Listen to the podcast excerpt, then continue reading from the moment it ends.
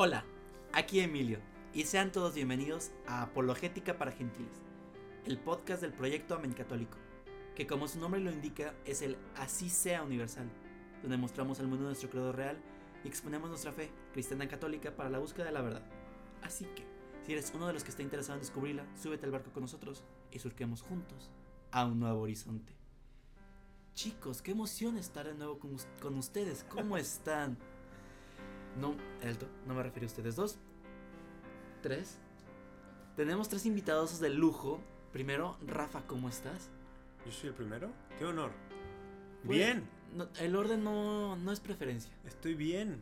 Muchas gracias. Qué gusto estar en Apologética para Gentiles con toda nuestra audiencia y hoy pues también acompañados.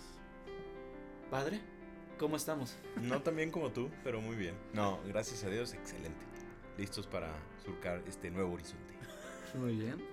Madi, es la primera vez que estás con nosotros. ¿Cómo estás? ¿Cómo te sientes? Sí, nerviosa. ¿Por qué nerviosa? Ya son todos unos artistas. ¿Por qué somos artistas? Hasta la voz les cambia. Ah, no sé A Emilio sí. Eh, Sí, Sí. no, no, no estoy tan seguro. Emilio es, un. Emilio es un personaje. Yo no soy un personaje. En realidad, Bueno, Emilio no en existe. general, en- Sí, exacto. Emilio Es es un personaje. ¿no? Está Es generado por computadora, es lo que Es ustedes Batman. no saben.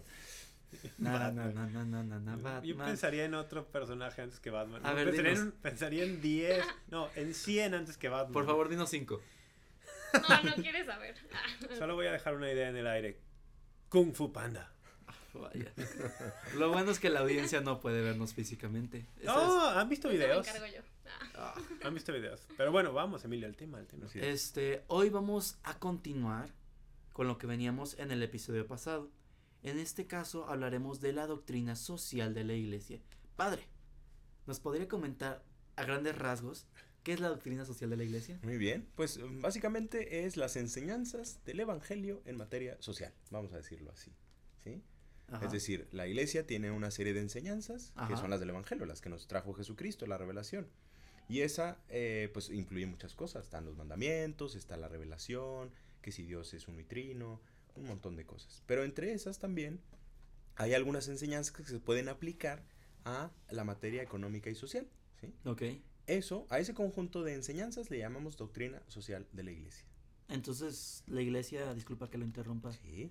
este, ¿tiene permitido en- opinar sobre materia económica? Por supuesto que sí, eh, tiene permitido en el sentido en el que am, explique la doctrina Ajá. sobre el hombre. Por ejemplo, hay una antropología cristiana, ¿sí? Una antropología cristiana que nos explica, Jesucristo nos reveló lo que es verdaderamente el hombre, ¿sí? Por ¿Qué lo es? tanto, es mm, Sí, ya Jesucristo. sé. A ver, Eh. eh, tenemos un podcast para eso. Así Sí. es. Totalmente. Entonces, eh, algunos dicen, oye, pero la iglesia no debe, o sea, el Papa Francisco no debe andar hablando de economía o de no sé qué. Sí, es decir, sí y no. La iglesia no puede y no quiere ¿sí? hablar de cuestiones concretas económicas. No va a preferir un partido político, no va a preferir un sistema económico sobre otro. Lo que sí va a hacer es denunciar o recomendar prácticas económicas y sociales que vayan de acuerdo a la dignidad del hombre, Ok. del hombre cristiano. Claro, ¿no? claro, claro. Y supongo que entonces también puede de, um, ¿cómo se dice? Decir lo que está mal de los sistemas políticos y eso sin tomar partido del otro, ¿cierto? Exactamente. Ok. Rafa, ¿tú qué opinas? Que todo lo que el padre dijo está bien. Muy bien. Este, No, quiero añadir algo, sí. Es, es que es real. ¿La iglesia puede opinar de esto? Claro. ¿Puede decir algo de estos temas? Sí, claro. ¿Por qué? Porque nada de lo que es humano es ajeno a la iglesia. Por la razón que el Padre decía, Jesucristo ha venido a darnos la plenitud de la realidad, la de la verdad sobre el hombre. Y por lo tanto, todo lo que sea concerniente al hombre le concierne a la iglesia. O sea, no hay ni una sola realidad que caiga, que sea verdaderamente humana, que caiga fuera del ámbito de lo que le importa a- al catolicismo. Y eso hay que tenerlo bien en cuenta, ¿no? Porque hay quien dice, ah, por una parte su fe, manténganla ahí en lo privado, métanla en un rincón, hagan lo que quieran allá dentro de sus templos, ajá. pero la vida común, la vida social, acá dejen sus, sus doctrinas de, de lado, ¿no? ujú. No, espera, espera. O sea, eh, lo que vino a traer Jesucristo no es una serie de normas, de preceptos, sino vino a darnos una revelación que es el mismo y que nos dice quiénes somos.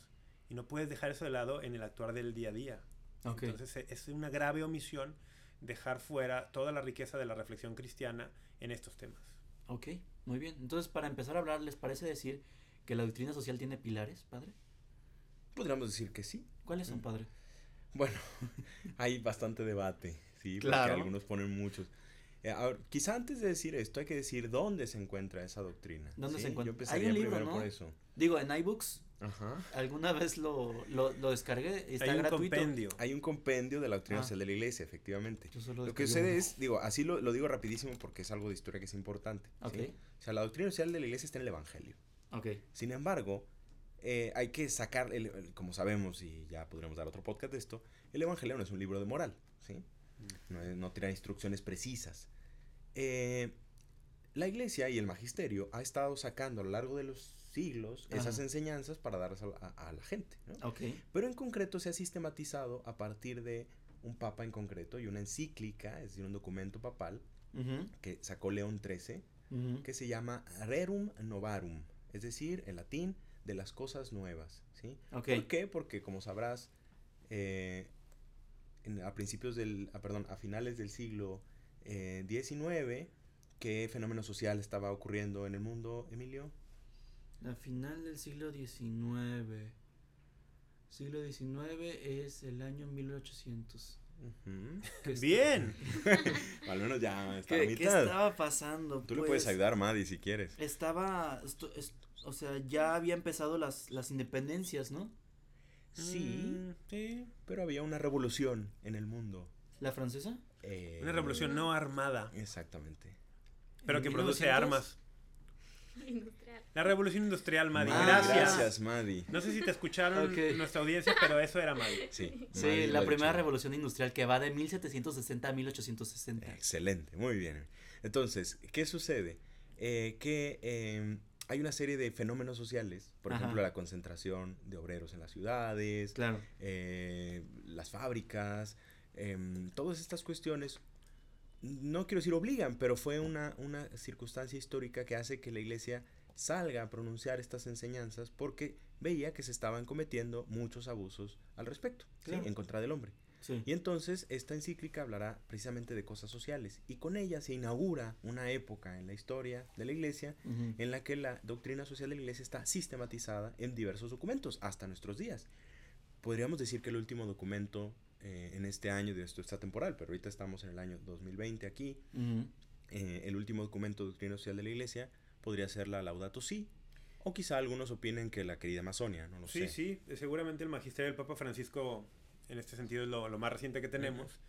y, y para abonar a este conocimiento general de documentos icónicos en la doctrina social, también estaría allí la, la, la, la centesimus annus, Por ¿no? ejemplo, claro. Bueno, no se, no se pronuncia así, pero bueno. La, la centesimus annus de, de Juan Pablo II, es. que conmemoraba 100 años de la Rerum Novarum. Ujú. Y también la Populorum, Populorum Progressio de Sí. Pablo VI, ¿no? Son Ujú. estos super pilares de, de la doctrina magisterial al respecto en los últimos 100 años. Ujú. Y, y es importante esto que decía el padre, ¿no? La referencia histórica. ¿Qué, qué mueve esta reflexión? Un contexto social muy concreto. La revolución industrial con todo lo que trajo, ¿no? El, a mí me, me gusta mucho este, esta época, finales del siglo XIX, porque un muy joven pensador inglés, al finales del XIX inicios del XX, no católico, se topó con la Rerum Novarum, la leyó y dijo, esto es verdad. Y le em- inició un proceso de reflexión que lo llevó a abrazar el catolicismo. ¿Quién era? El joven Gilbert Keith Chesterton. ¿Cómo lo pronuncié la última vez, Rafa? No quiero recordar eso. Entonces, eh, a Chesterton le impactó mucho la enseñanza de León XIII y le movió y llegó a ser católico y después él, en su vida del día a día, incluso propuso algunas opciones de aplicación de la doctrina social en, en la actividad política, económica, ¿no? Tiene su, su teoría distributista, que no es capitalismo, no es socialismo. El, interesante, pero todo esto cimentado en las enseñanzas de la Rerum Novarum. Así es. Entonces, decías, algunos pilares que podemos extraer de ahí. te Ajá. digo. por ejemplo, hay unos clásicos que muy, son muy claros. La solidaridad, por ejemplo, este es uno. ¿De qué se trata? Las... solidaridad. Bueno, primero hay que nombrarlos. Sí, y los nombramos y luego ya me ayudan, me ayudan ustedes. Solidaridad. Podemos decir la subsidiariedad Ajá. también. Eh, o la opción preferencial por los pobres, es una clásica, el destino universal de los bienes, Sí. ¿sí? Y luego hay más, ese, acerca de la dignidad del hombre, Rafa, tú... No, bueno, es que yo creo que esos son los más famosos. Esos son los más famosos, pero en doctrina social, esto es antropología también, pero están relacionados, la, la dignidad de todo ser humano eh, inalienable por el solo hecho de ser humano. ¿La ontológica? ese es una, ese es un patrimonio muy, muy, muy claro de la reflexión cristiana, que en el siglo XX se materializó en la Declaración Universal de Derechos Humanos, ¿no? Ok. que ha querido, los que hicieron esta declaración, no explicitar en dónde se cimentaba la dignidad de cada ser humano, pero han dicho, pero todos la tenemos, Ok. como para aprobarlo con mayor velocidad ese documento, ¿no? pero ciertamente tiene una raíz cristiana muy, muy indudable. Pero yo creo que los más famosos de los pilares a los que te referías son los que el padre ha mencionado, destino universal de los bienes, subsidiariedad y solidaridad. Ok. Entonces toquemos cada uno de ellos. Primero, solidaridad. ¿Quién lo quiere tocar? Madi. Madi. no, ¿Qué nos puedes decir de la Es que solidaridad, Madi Madi? está aquí, pero Emilio, no la haces participar. No la haces participar. Madi, por favor, ¿nos podrías comentar algo de la solidaridad? O de lo que quieras. Sí, de lo que quieras. A ver, cuéntanos algo. No, no, no. No, no, pues primero le- de lo que decía el padre sobre la importancia de la doctrina social de la iglesia, se me hace súper interesante cómo lo aborda desde un contexto histórico. Que esto como que nos recuerda la visión humana que tiene el catolicismo, o sea, el lugar que tiene el hombre para, para la iglesia, que no es nada más como hay algo más o de que no le importa, sino que realmente busca que el hombre llegue a su plenitud y eso implica preocuparse por todo lo, el- lo que le rodea. Y es por eso que se tiene que estudiar todo, pues, el contexto y estos puntos que lo afectan. Muy bien. Entonces, Acabas de dar el punto de inicio para la solidaridad, ¿no? ¿Qué es la solidaridad? Digo, podríamos dar muchas definiciones, pero en esencia es que le importe al hombre lo que tiene alrededor. Es decir, que a todos, todos tenemos un fin particular. ¿no? Ok. Tenemos un, un- cada quien tiene su fin, quiere pues su- sus objetivos, sus metas, pero también podemos hablar de un bien común, es decir, un Sí. bien, un- un- algo que permite que todos alcancemos esos fines. El empeño que cada persona pone para alcanzar el bien común le podemos llamar la solidaridad. Es decir, vamos, diciéndolo así llano y sencillamente, que no, o sea, que te importe los demás y no solamente lo tuyo. Podemos llamarla la solidaridad. Es un empeño de cada uno que además de conseguir su bien particular, busque el bien de todos los demás, es decir, el bien común. sí, es algo que siento que se ve como algo extra, que es como, bueno, primero ves por ti y luego ya, si te sobra tiempo y ganas, ves por los demás. Y siento que esta idea está como mal empleada en nosotros, porque no es algo que sea extra, sino que no puedes lograr tu felicidad si no es en sociedad. O sea, porque al final tenemos que recordar que somos seres sociales y no podemos desarraigarnos de esa naturaleza que nos define como, como humanos, básicamente. Madi, ¿dónde has estado los últimos 14 episodios? Sí, eso iba a comentar. Yo creo que Madi es mejor locutora que yo, pero por mucho. No, no solo Muy locutora, Emilio. Ah, gracias, Rafa. Pero no, no es que realmente, sí, es, es que es real. Madi nos sigue orientando muy bien la, la conversación. Es, es una locura pensar que yo alcanzo mi plenitud o mi felicidad Solo. al margen de los demás. O que si yo solamente velo por mis intereses, a la larga eso va a salir bien incluso para mí. No, no es cierto. Si yo voy por el camino del individualismo radical y me olvido de los demás, más temprano que tarde aquello me va a explotar a mí en la cara. ¿Cómo? Pues Es que si lo quieres ver incluso desde el punto de vista de conveniencia, te conviene ver a los demás. Te conviene pensar en los demás, te conviene ver por el bien de los demás. Hay mil y un eh, ideas que se me vienen ahora a la cabeza, ¿no? Pero esto no es solamente por conveniencia, sea, sea muy utilitario, sino que realmente responde a una profunda vocación del hombre como un ser social, exactamente. No, no somos seres aislados. Y de ahí estos pilares, por eso se, se están, se enraizan o están cimentados, valga la- las redundancias, en la, lo que se llama la ley natural, en la naturaleza humana. No, es- no son inventos que a alguien se le ocurre, no es un sistema teórico que alguien propuso. Esto es cómo estamos configurados y cómo mejor funcionamos. Entonces, ¿cómo habría que actuar? Solidariamente. ¿Cómo es eso? Acabamos de explicar 10 minutos. O sea, pero tipo, un ejemplo concreto para la, la audiencia que nos está escuchando que pueda adaptarlo en su día a día, la solidaridad. Ok. Bien, pues tú mismo, digo, podemos poner muchos ejemplos desde un punto de vista, primero utilitario, es decir, una empresa, por ejemplo, ¿sí? Que eh, le interesa que sus que su público, que la gente que lo rodea Sí. tenga poder adquisitivo. ¿Por qué? Porque si no, no le va a poder comprar sus productos. Esta es una visión muy teletarista, ¿sí? Ok. Pero si lo, vamos, si lo vamos más lejos es pensar en los demás. Por ejemplo, un- un- a mí me gusta mucho, es un ejemplo, ¿eh? el urbanismo, ¿sí? Ajá. ¿Por qué? Porque uno puede tirar, en, en la ciudad es importante entender que somos una comunidad. Sí. Entonces yo puedo decir, oye, a mí me importa estar en mi casa seguro y mis calles ahí cerca y todo bien para mí.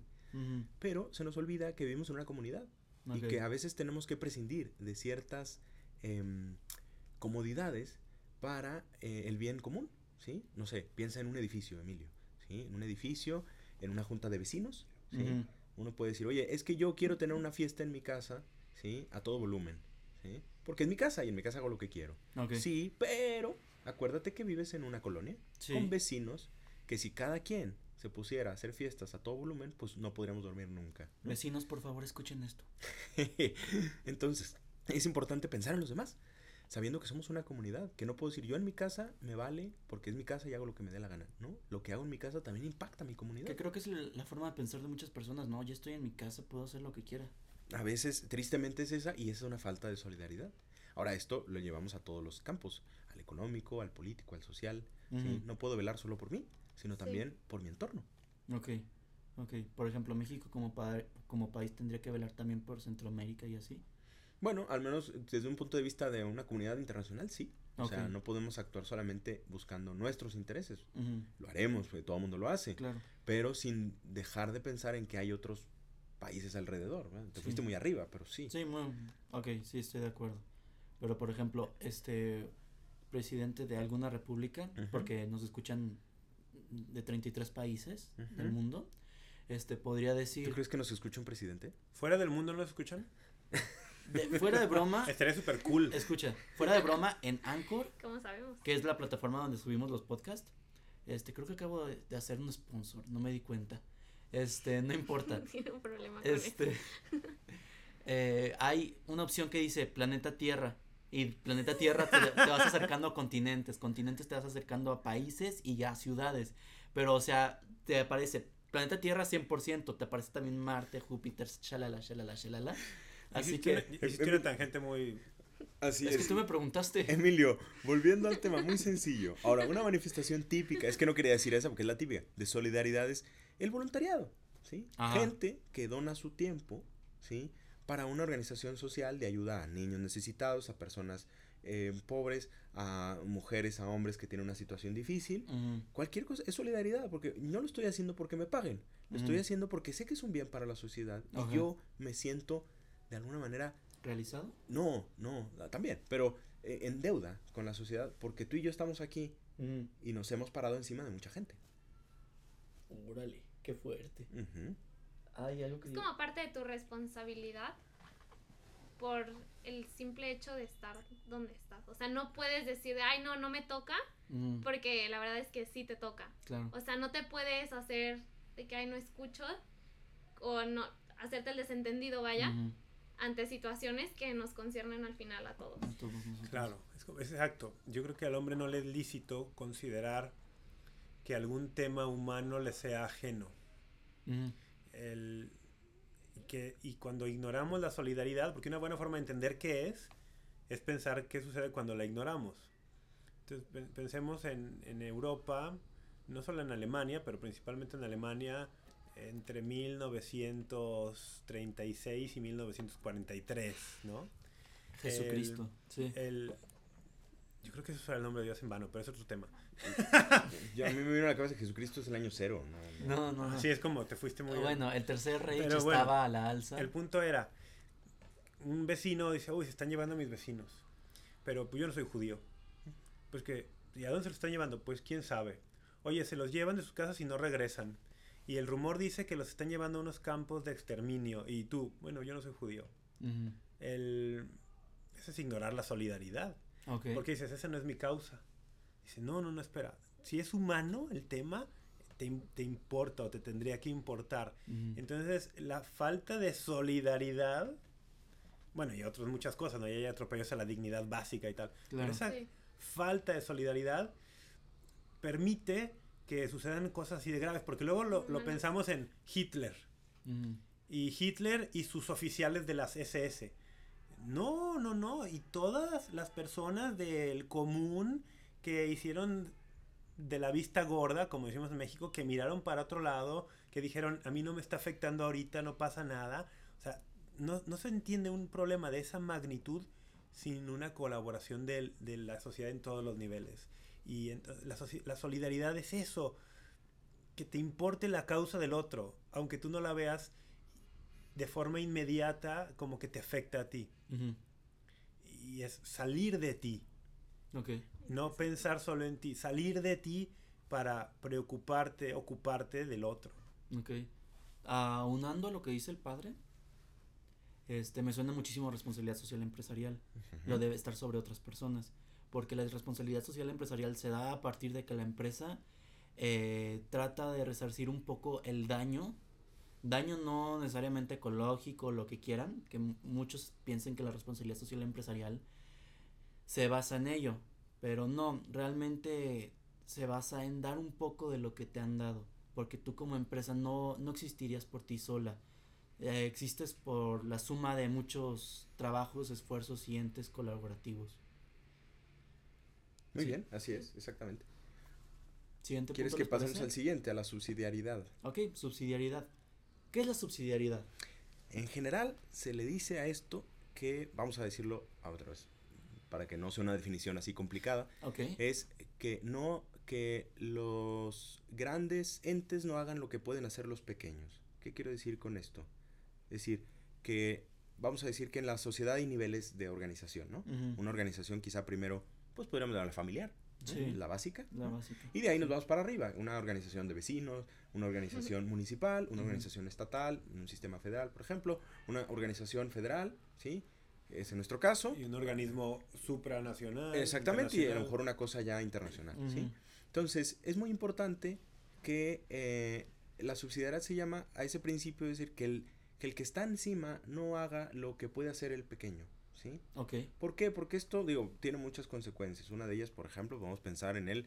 eh, uno es un entorpecimiento, ¿no? O sea, lo que, puede, eh, lo que pueden hacer la familia, el Estado no tiene por qué meterse, ¿no? Como pudiera ser la educación de los hijos, ¿no? Ok. Este... No digo, no significa que el Estado no nos meta en la educación, ¿sí? No, claro ajá. que lo hace, Sí. ¿sí? Pero hay cosas que le competen a la familia Sí. porque es su ámbito eh, concreto, ¿no? Entonces, eh, esto nos evita, por ejemplo, algunos totalitarismos, ¿sí? Claro. En general es un principio de subsidiariedad. Luego lleva a muchísimas otras cosas, ¿sí? También a, a cuestiones económicas y todo, pero esto no sé si alguien quiere comentar algo más de esto. Pues sí, bueno, es que eh, esa es, la idea básica es esa, padre, claro. Eh, No hacer por el otro lo que el otro podría, y si podría, debería hacer por sí mismo, porque también eh, no solo caes en problemas de entrometerte donde no tendrías que hacerlo, sino de crear dependencias innecesarias y Sí. caer en irresponsabilidades. Por ejemplo, puedes caer en un estado asistencialista Sí. donde quizá con una buena intención primera termines por fomentar que personas que podrían por sus propios medios y capacidades desarrollarse, o en lugar de proponer o presentar opciones y posibilidades, oportunidades para el desarrollo, a algunos ya no les interese porque están recibiendo una asistencia cómoda, fácil. Claro. Entonces violas el principio de subsidiariedad que dice, sí, ayuda al otro cuando el otro lo requiera, para lo que no pueda hacer por sí mismo. Pero en lo que pueda hacer por sí mismo, más bien ayudarle de alguna manera para que lo haga. A sí, mí. que empieza, bueno, empieza eso desde, desde casa, o sea, nuestros papás, así es como nos, nos educan. Sí, está el típico ejemplo de la mamá que quiere hacerle todo al niño y le dicen, oye, tienes que dejarlo que lo haga, si no, ¿cómo va a aprender? Si Mari, no- ¿por qué no has venido antes?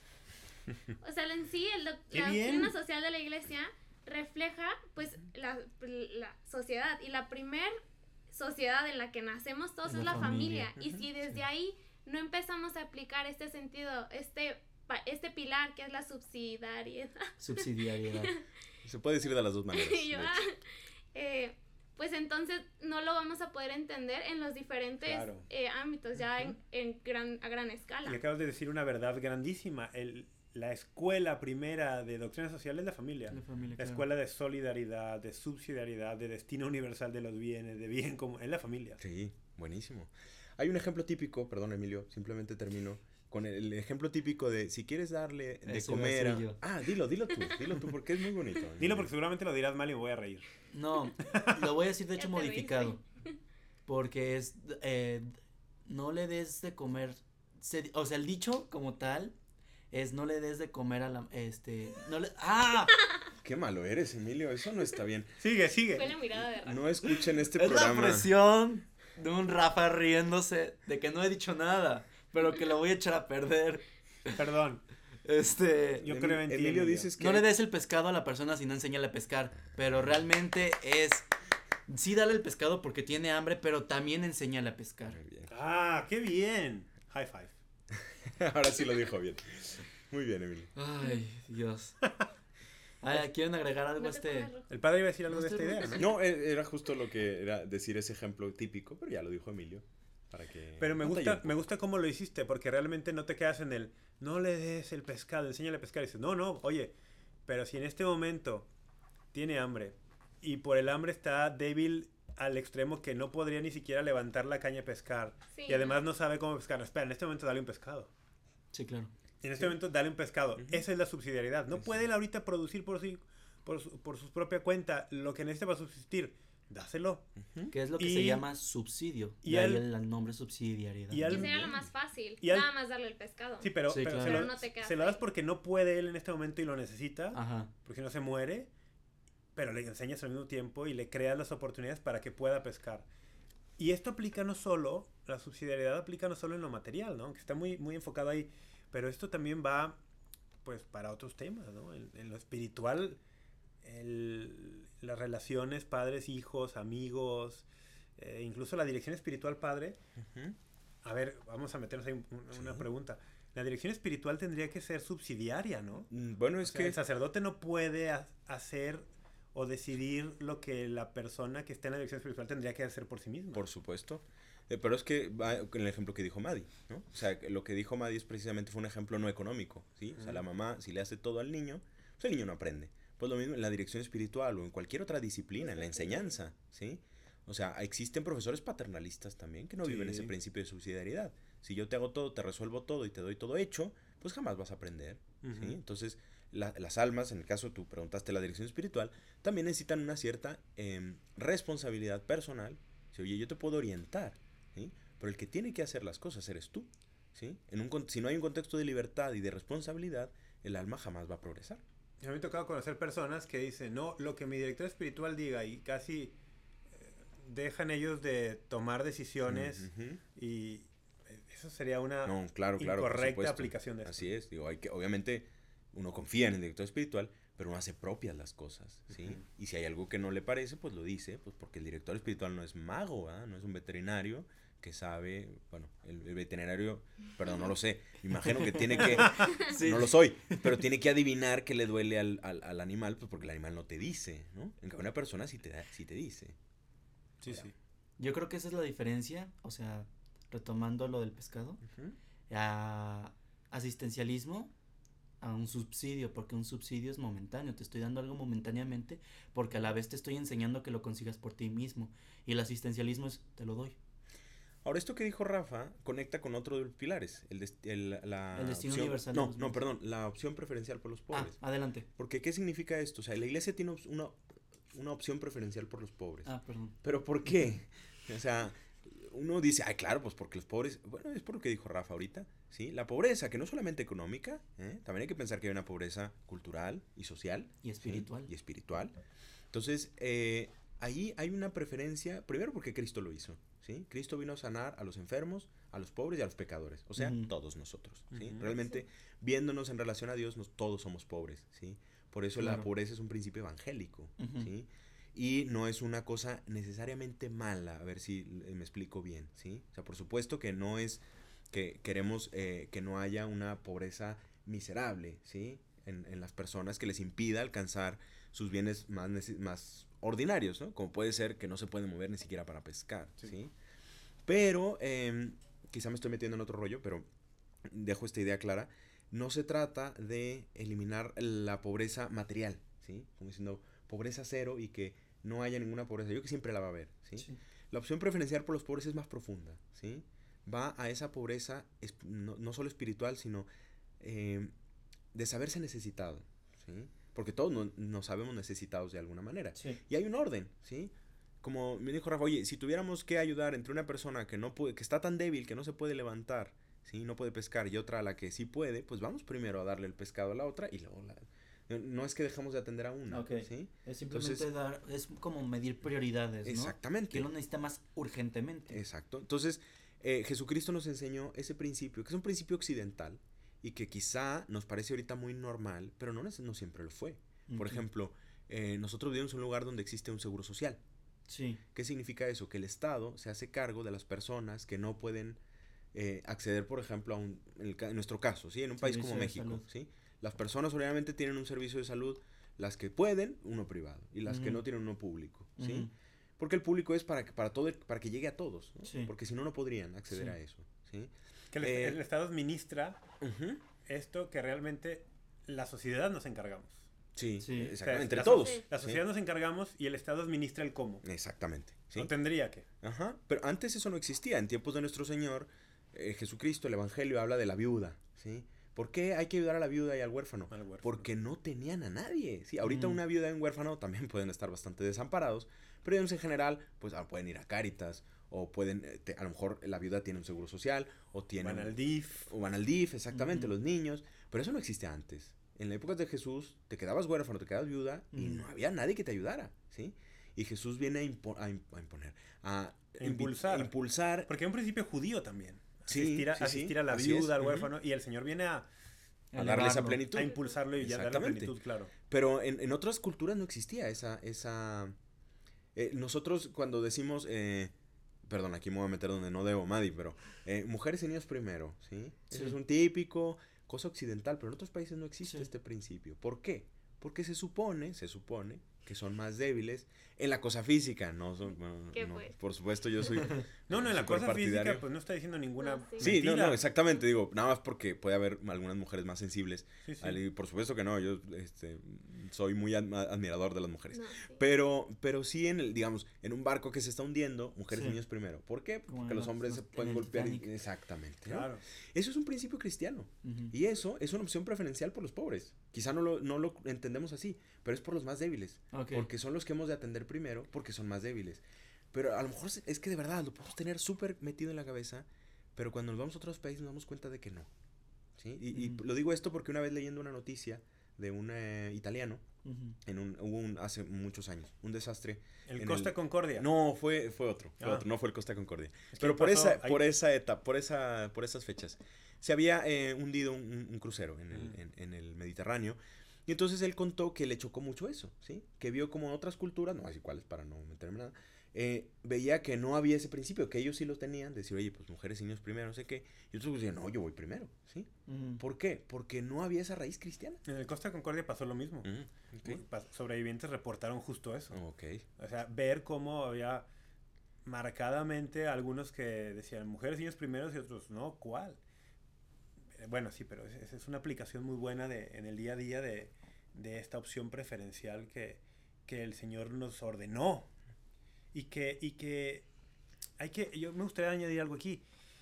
No pensemos que porque vivimos quizá en un país que medianamente tiene un sistema de seguridad social, mm, porque nos pueden escuchar en 33 países, no sé, y quizá alguien nos escucha en un país donde el sistema de seguridad social funciona súper bien, que esto nos exime a nosotros de, en lo personal, ocuparnos del que yo veo en mi entorno próximo muy necesitado. Que diga, ah, como yo vivo en Suecia, donde hay una, un sistema social impecable, pues mi vecina tiene esta necesidad, pues que la atienda el Estado. No, no nos exime, ¿no? Es- eh, de- no es incompatible que exista una, un sistema nacional a que yo en lo personal también tenga esa obligación de ser solidario, de ser subsidiario, de preocuparme por el, por el, por el bien del que tengo al lado. Nos queda entonces destino universal de los bienes. Sí. ¿Tendríamos que repartir los bienes entre todos por igual? ¿O cómo es? Muy bien, esto eh, por eso se llama destino universal de los bienes. Hay un principio que no es, quizá no es propio de la doctrina social, pero sí de la dignidad humana, que es la propiedad privada. Sí. ¿sí? Lo hablamos en el capítulo pasado. Excelente. Pues entonces, eh, que me perdí, Sí, por ¿verdad, cierto. Rafa? Lo mencionamos. Sí. Ah, Entonces, uno podría pensar que la propiedad privada me dice a mí que yo puedo hacer con lo que tengo lo que me dé la gana. Siempre y cuando yo lo haya ganado eh, lícitamente.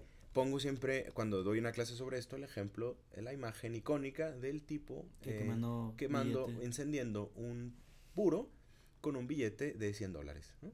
Y uno puede decir, eh, suele ser una imagen de opulencia, ¿verdad? Sí. Tengo tanto dinero que puedo De gastarme derroche. 100 dólares eh, encendiendo un, billete de 100 dólares solo para encender mi puro, ¿no? Ahora, ¿esto está bien? No. ¿Por qué? Uno puede decir, un momento, yo gané esos 100 dólares lícitamente, ¿no? Hago con ello lo que quiera. Y, hago- y si yo los quiero tirar, pues los tiro, ¿no? Si yo los quiero quemar, los quemo. Pues esto va en contra del destino universal de los bienes. Porque los bienes han sido dados al hombre, es cierto, puede tenerlos para sí, pero con un destino universal. Es decir, todos los bienes que cada uno de nosotros puede tener, acumular o conseguir, tienen que, a fin de cuentas, servir a mí y al bien común. ¿sí? No pueden servir solamente a mí sin importarme el bien común. que esta idea cristiana que mencionábamos en el episodio anterior, donde San Pablo nos dice, a ver, nosotros trabajamos no solo para el sostenimiento o el sustento propio, sino para con nuestro trabajo también socorrer las necesidades de aquel que por X o Y razón no puede sostenerse a sí mismo. Entonces, hay algunos padres de la iglesia que decían, tienes un abrigo extra, no es tuyo, es de los pobres. Tienes esto de sobra, no es tuyo, es de los pobres. Dios que es Padre de todos, te ha dado a ti más de lo que necesitas para que por tu mano llegue a ello. Y es una idea que sí tenemos que pensar más, ¿no? Sí, como que hace muchísimo, mucho ruido el pensar de, bueno, como la primera idea, ¿y por qué a mí me tocaría estar viendo por ellos? O sea, si ellos están así es porque ellos se lo buscaron o las típicas respuestas de, ay, pues es su culpa, de, Qué flojo, no ajá, trabaja. no quiere trabajar, o, y hasta hace en nosotros verlos menos hacia abajo. Y siento que, no sé, eso es algo que tendríamos que aclarar, no sé. Sí, mira, para esto hay un. Voy a hacer publicidad de un. am, no de otro podcast, pero sí de una. Es una charla, creo que lo podemos decir, porque es una charla muy buena, una charla TED, ¿sí? TEDx, que es. ¿Qué le, qué, qué le pasa por la cabeza a los pobres? ¿Sí? Ok. Lo dice una chica, ¿sí? Da su testimonio, que ella nació en un estado de pobreza, Ajá. y va explicando cómo muchas veces para nosotros la pobreza la entendemos exclusivamente material. Sí. Pero dice, claro, o sea, hay muchas cosas que una persona que quizá ha vivido en un ambiente menos favorecido, de tipo social o de tipo educativo, que no tiene. Y entonces que es muy fácil decir, ah, es que es flojo, ah, es que... Y a veces sí lo es, ¿sí? Sí. O ella lo dice, o sea, eh, a veces son violentos. Bueno, es que sí, pero ¿por qué? Porque nunca ha vivido otra circunstancia, ¿sí? Entonces tenemos que ser comprensivos a la hora de decir, oye, a lo mejor sí es flojo, pero quizá porque nunca nadie le ha dicho, pues, el valor del trabajo.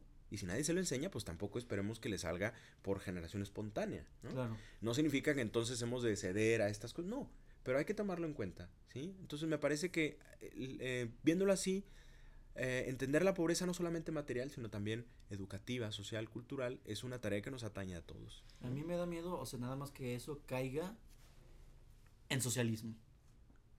Me descubriste. No, este, así es. Mira, mucha gente ha acusado al Papa de ser socialista o de ser comunista incluso. ¿Al ¿sí? Papa Francisco? Al Papa Francisco y al Papa Benedicto también inclusive, ¿sí? Por sus encíclicas y por la doctrina social de la Iglesia. Sí. Pero creo que es confundir eso, o sea, es eh, no entender bien las Bueno, ideas de padre, fondo. Han acusado a Jesucristo de lo Bueno, de hecho, efectivamente, tienes toda la razón. De hecho, es un tema Sí. que tocaremos en el siguiente episodio. ¿Jesucristo es socialista? No como tal, pero hay personas que afirman que el verdadero, que el comunismo es verdadero cristianismo. Sí, uy, esto se puso de moda con la teología de la liberación, pero no Sí. vamos a entrar por ahí. El caso es no entender de fondo estas ideas de la subsidiariedad. Por eso la doctrina social de la iglesia es la respuesta, que a veces tendríamos que hacer más, vivirla más, a todas estas exigencias y a todas estas críticas al cristianismo. ¿no? Decir, bueno, es que conozca la doctrina social de la iglesia, porque la doctrina social de la iglesia no es socialista, no es comunista, ni tampoco capitalista, ¿sí? Claro. Y en este tema del destino universal de los bienes, el- en el episodio anterior tú, cuando yo mencioné que los primeros cristianos ponían todos sus bienes en común, tú mencionaste, uy, eso suena, eso suena comunista, ¿no? Sí. Hay una, como dirían los franceses, petite différence. Por favor, Casi. explícala. Hay una pequeña diferencia. ¿Y cuál es esa? Que en un sistema comunista, el que tú no tengas bienes privados Ajá. no es una opción, es, es impuesto por el Estado. Sí. O sea, tú no tienes esa opción. Eh, es una imposición. En cambio, lo que sucedía con los primeros cristianos era una opción totalmente libre, totalmente voluntaria, en la cual se percibía el valor de los bienes espirituales que se recibían de la participación en la vida divina como muy, muy superiores a los bienes materiales que yo ponía a disposición de todos. Entonces es una pequeña, pequeña, gran diferencia. En un sistema no tienes elección, es algo impuesto por una cúpula que suele beneficiarse en gran medida de todas estas medidas Sí. y en el otro tenías una opción libre, voluntaria, que tenía muy claro la dignidad de la persona, la subsidiariedad, la solidaridad y poner la riqueza que Dios me ha dado, no solo para mí, sino para el servicio de los demás. Son radicalmente opuestas las visiones. Sí, pero tipo en ese entonces, este, si querías ser cristiano, ¿tenías que hacerlo forzosamente o podías no hacerlo? Es que no, estás equivocado cuando dices tenías que hacerlo forzosamente. O sea, ¿entregabas libremente esos bienes para ser cristiano No, o no? es que ser cristiano es una opción que se abraza libremente. Sí. Un, ejemplo que el padre nos va a ayudar. Padre, usted es sacerdote católico. ¿Sí? Sí. ¿A usted lo obligaron a la disciplina del celibato? No. Es decir, uno podría decir sí, porque. Pero es una, es una condición que va inexorable, digo inexorable, no. Es intrínsecamente unida al oficio sacerdotal, ¿sí? Al menos en la iglesia latina. Sí. Eh, entonces, yo diría que pues no me obligaron porque, porque yo dije quiero ser sacerdote, pero me dijeron si quieres ser sacerdote, tienes que vivir el celibato. y usted asume que eso implica y lo asume libremente. Así es, sí. Es- ¿Te respondimos? Sí, No. es como... Sí, O es sea, muy sencillo. O sea, ok, entiendo, pero para ser cristiano en esa época tenías que entonces que despojarte de tus bienes. No, es, Pues es es al revés. Si querías ser cristiano, Tenías que despojarte de tus bienes. conocías que eso era parte de. O sea, no Sí, era como es que, te estaban obligando. Recibir el cristianismo, que es recibir a Cristo, y el don del Espíritu Santo, Ajá. te hace poner en su justa dimensión Sí, lo todo. comprendo. Y entonces dices, bienes materiales. O Sí, sea, pero a mí me parece que no era tampoco obligatorio. no, no, no, no era así, no, pero Porque está el ejemplo de, de estos dos, esta pareja. Ananías y Zafira. Zafira. Ananías y Zafira, bueno, pues se murieron. Sí, pero, pero quiero decir, sí, sí, sí, pero Mal quiero decir, no, no, no, porque a fin de cuentas Pedro le, le reclama que no Podían tenía necesidad. Sí, que podían haber hecho de otra forma. Exactamente, no tenía necesidad. El problema con ellos fue Es- que dijeron que iban a entregar todo y luego no lo entregaban Sí, todo. que están Pero fingiendo. entonces, ¿para qué haces eso si puedes decir no lo voy a entregar y se acabó? Sí. Sí, a lo que yo veo es que los primeros cristianos lo hacían porque al recibir el don del Espíritu Santo que pone todo en orden, dices, "Oh, ¿por qué me estoy aferrando? ¿O por qué querría yo acumular dinero. Que no necesito para el día a día cuando mi hermano, porque en- en- entiendo un lazo Claro. más allá del lazo biológico más fuerte que es el lazo de, de alianza, Sí. mi hermano no tiene ni lo mínimo. O sea, es como, sale espontáneo. Claro, es por amor, Emilio. Sale espontáneo, es amor, es, es entrega total. Sí. Un novio no está obligado a hacer cosas por su novia, pero las hace por amor. Porque sabe qué es lo que le toca. Ok, Listo. respondido. Bien, Excelente. Pues vámonos. ¿Algo que agregar, chicos? No, de mi parte nada. Yo solamente decir que estoy muy contento que Madi haya venido. Me parece un error que no la hayamos invitado antes. Y... Gracias por invitarme. Yo voto que la cambiemos por Emilio. Sí, a favor. ven- venía, a ver, Sí, no. venía, veía venir eso totalmente. No, claro que no, lo necesitamos No. a los dos. Porque a Madi no le hacemos bullying y a ti sí. Exacto. Exacto. Bien. Oigan, yo, yo sí quería decir una cosa al final, es invitarlos a, a leer estas enseñanzas, ¿sí? Eh, hay muchos lugares donde yo les podría decir, lean las encíclicas y sé que a lo mejor para algunas personas es demasiado, ¿sí? No el compendio. Pero está el compendio de la doctrina social de la iglesia. Que está en, ¿sí? en la página del Vaticano gratuita. Y también hay una iniciativa Y en reciente también está. que es el, el UCAT, el DOCAT, perdón. DOCAT, claro. Doc- DOCAT, D-O-C-A-T, DOCAT, que es... Es Dodu. Eh, bueno, en, sí, Docat, es- Docat. pero Ah, si lo leemos así ¿no? tal cual es DOCAT. Sí. Eso es el gato. Eh, No, no. No, no. este es el Yucat, el Sí, es un compendio de doctrina social para jóvenes Ajá. en forma de preguntas. Está bastante bien hecho Ajá. y Está bonito. compendiado, bonito, con un diseño espectacularmente Sí. bueno y está incluso en aplicaciones, ¿sí? Para el Cool. celular y para las tablets y demás. Entonces, los animo a que conozcan la doctrina social de la iglesia. Ahorita hemos dado una pinceladita, pero uf, hay muchísimas implicaciones en esto Ujú. y enseñanzas realmente muy interesantes. Eh, yo solo quería decir esto porque alguna vez, un, eh, platicando con un profesor universitario, él me decía, creo que uno de los problemas por el que el catolicismo en Estados Unidos estaba en crisis es porque no se conoce la doctrina social de la iglesia. Sí. Porque la doctrina de la iglesia no es solo para creerse, sino para vivirse. Y la doctrina social de la iglesia me parece que es una opción muy buena para vivirla, que no sea nada más la iglesia dice esto, sino se nota en que lo vivimos los cristianos. Es todo. Me parece una espectacular conclusión. Muy bien. Síganos todos en nuestras redes sociales. Madi, ¿cuáles son? Eh, amén católico y amén.ctc o amén. ¿Cómo Eso era? es Ah, en Arroba Twitter. arroba Amén CTC. amén CTC En y Twitter amén y en católico Instagram. en Facebook. Muy bien. Y si escucharon este podcast de casualidad, suscríbanse. Y si son fieles, habituales, escuchas de este podcast y les gusta, califíquenlo con cinco estrellas. Pongan buenos comentarios. Si no le van a poner cinco estrellas, no le pongan nada. Muchas gracias a todos. Y hasta la próxima, amigos.